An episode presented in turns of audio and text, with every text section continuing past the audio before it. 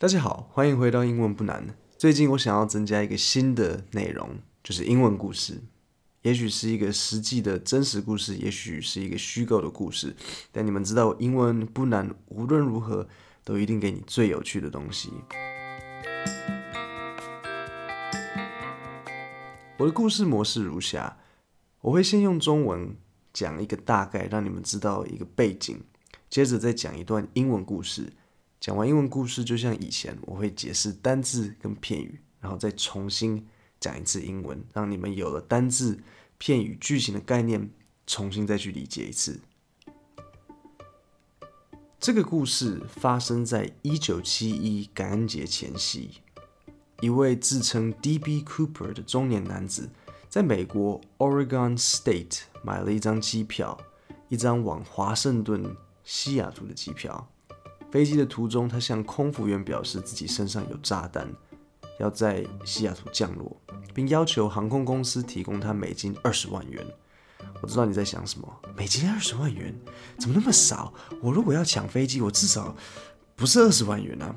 嗯，当时二十万蛮多的，换算成现在大概是一百二十万美金吧。你们想要知道最恐怖的事情吗？最后，警察没有抓到这个人。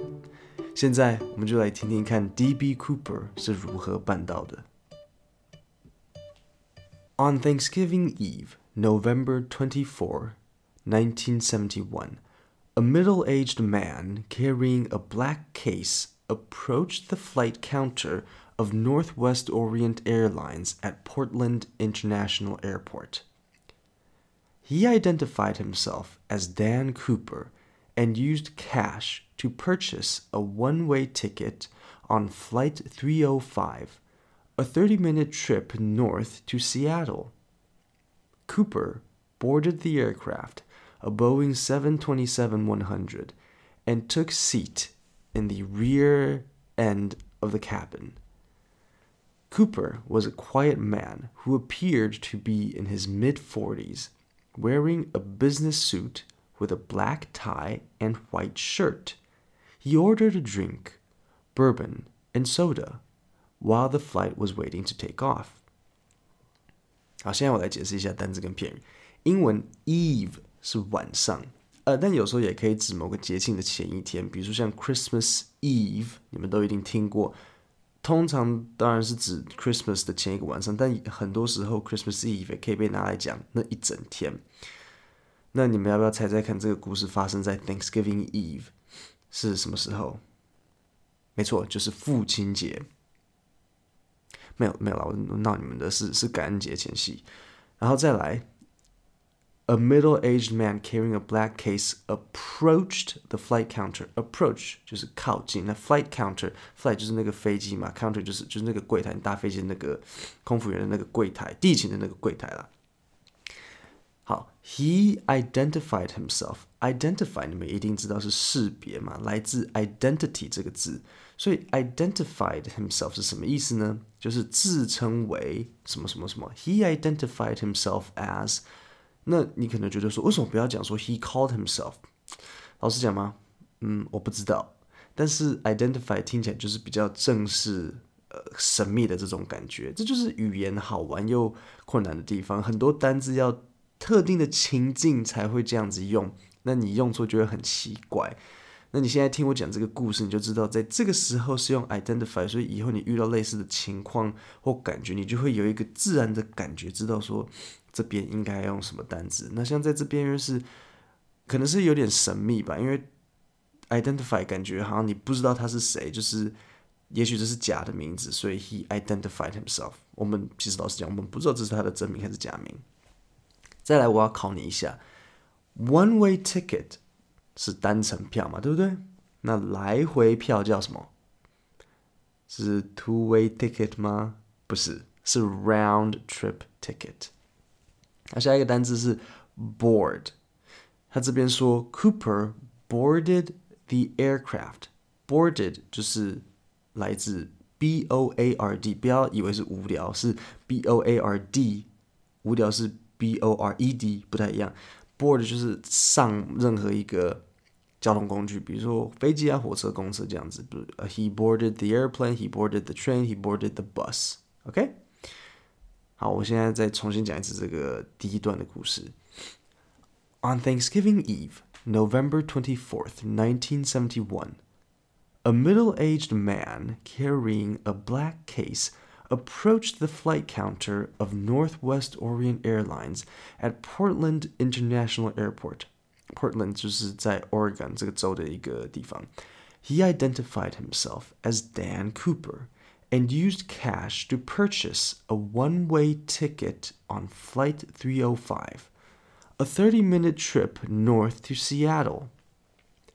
Cooper boarded the aircraft, a Boeing 727 100, and took seat in the rear of the passenger cabin. Cooper was a quiet man who appeared to be in his mid 40s, wearing a business suit with a black tie and white shirt. He ordered a drink, bourbon, and soda while the flight was waiting to take off. The plane departed Portland on schedule at 2:50 p.m. Shortly after takeoff, Cooper handed a note to Florence Schaffner, the flight attendant seated nearest to him. Schaffner, assuming the note contained a lonely businessman's phone number, dropped it unopened into her purse. Cooper leaned toward her and whispered, Miss, you'd better look at that note. I have a bomb. The note was written in neat, all capital letters. Its exact wording is unknown because Cooper later reclaimed it. But Schaffner recalled that the note said that Cooper had a bomb in his briefcase. After Schaffner read the note, Cooper told her to sit beside him. Schaffner did as requested, then quietly asked to see the bomb. Cooper opened his briefcase long enough for her to glimpse eight red cylinders attached to wires and a large battery. After closing the briefcase, he stated his demands 200,000 and four parachutes and a fuel truck standing by in Seattle to refuel the aircraft upon arrival.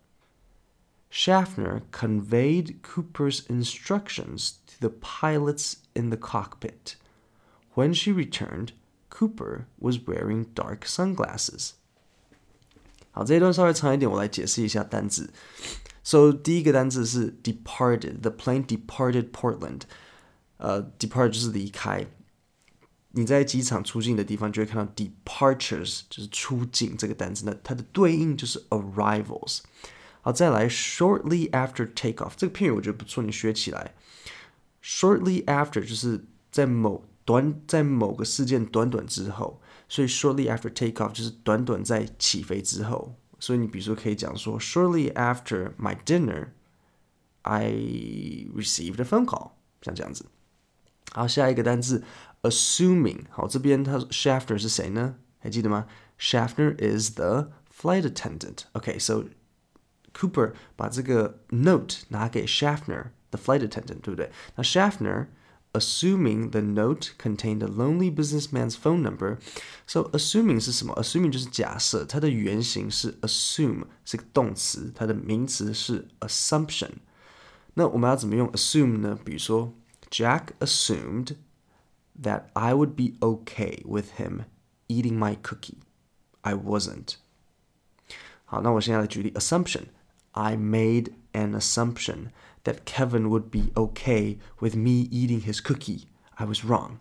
Okay, so 我们的那个空服员怎么样子？他假设这张纸条就只是一个孤单的生意人的电话号码。OK，好，下一个单字 wording，wording 就是用词。那他刚刚是怎么讲的？他就说，The note was written in neat all capital letters. Neat 就是很整齐的。 Its exact wording is unknown. It 是在讲什么？就是前面那个 note，就是那个坏人拿给空服员的那张 note。那 its exact wording，它确切的用字。我们不知道为什么，因为 Cooper later reclaimed it。 reclaim，re 就是重新 claim 就是拿，so reclaim 就是重新拿回。为什么我们不知道那个 note 到底写什么？是因为那个 Cooper 又把它重新拿了回来。 OK，好，那下一个 recalled。But Schaffner recalled that the note said that Cooper had a bomb in his briefcase. Recall 就是记得，比如说 I recall that you said you were going to wash dishes. Why didn't you? 所以在这边呢，Schaffner 记得什么？Schaffner recalled that 就是 Cooper 说他有一个炸弹，像这样子。下一个单词 glimpse，glimpse 就是很快的看了一眼。 比如说这边呃，Schaffer 他说，she glimpse eight red cylinders attached to wire. Cylinders 是像圆柱体，所以他看到他那个包包里面就是有八个类似像圆柱体的东西连着电线，and a large battery，然后还有一个大的电池，然后听起来是基本的炸弹配备。好，下一个 conveyed。Conveyed 的意思是转达，这个有点困难。在最后面他说，Schaffner conveyed Cooper's instructions to the pilots in the cockpit. So Schaffner 就是转达了 Cooper 这个坏人的这个他的要求给在在 cockpit 的 pilot。pilot 你们一定知道，那什么是 cockpit？cockpit 就是那个机长室，我不知道为什么叫 cockpit，但是就是前面那个机长的那个地方，那就是 the cockpit。好，我再重新念一次后面这一段。The plane departed Portland on schedule at 2:50 p.m. Shortly after takeoff, Cooper handed a note to Florence Schaffner, the flight attendant seated nearest to him. Schaffner assuming the note contained a lonely businessman's phone number, dropped it unopened into her purse. Cooper leaned toward her and whispered, Miss, you'd better look at that note. I have a bomb. The note was written in neat, all capital letters. Its exact wording is unknown because Cooper later reclaimed it but Schaffner recalled that the note said that Cooper had a bomb in his briefcase. After Schaffner read the note, Cooper told her to sit beside him. Schaffner did as requested, then quietly asked to see the bomb. Cooper opened his briefcase long enough for her to glimpse eight red cylinders attached to wires and a large battery. After closing the briefcase, he stated his demands 200,000 and four parachutes, and a fuel truck standing by in Seattle to refuel the aircraft upon arrival. Schaffner conveyed Cooper's instructions to the pilots in the cockpit. When she returned, Cooper was wearing dark sunglasses. 我们今天的故事就讲到这里。别担心，故事还没讲完。欲知后事如何，且听下回分解。啊，对了，我的英文不难 YouTube 现在开始放儿童英文教学，家里如果有小学的小孩，可以去看我的影片。今天就到这里，谢谢大家。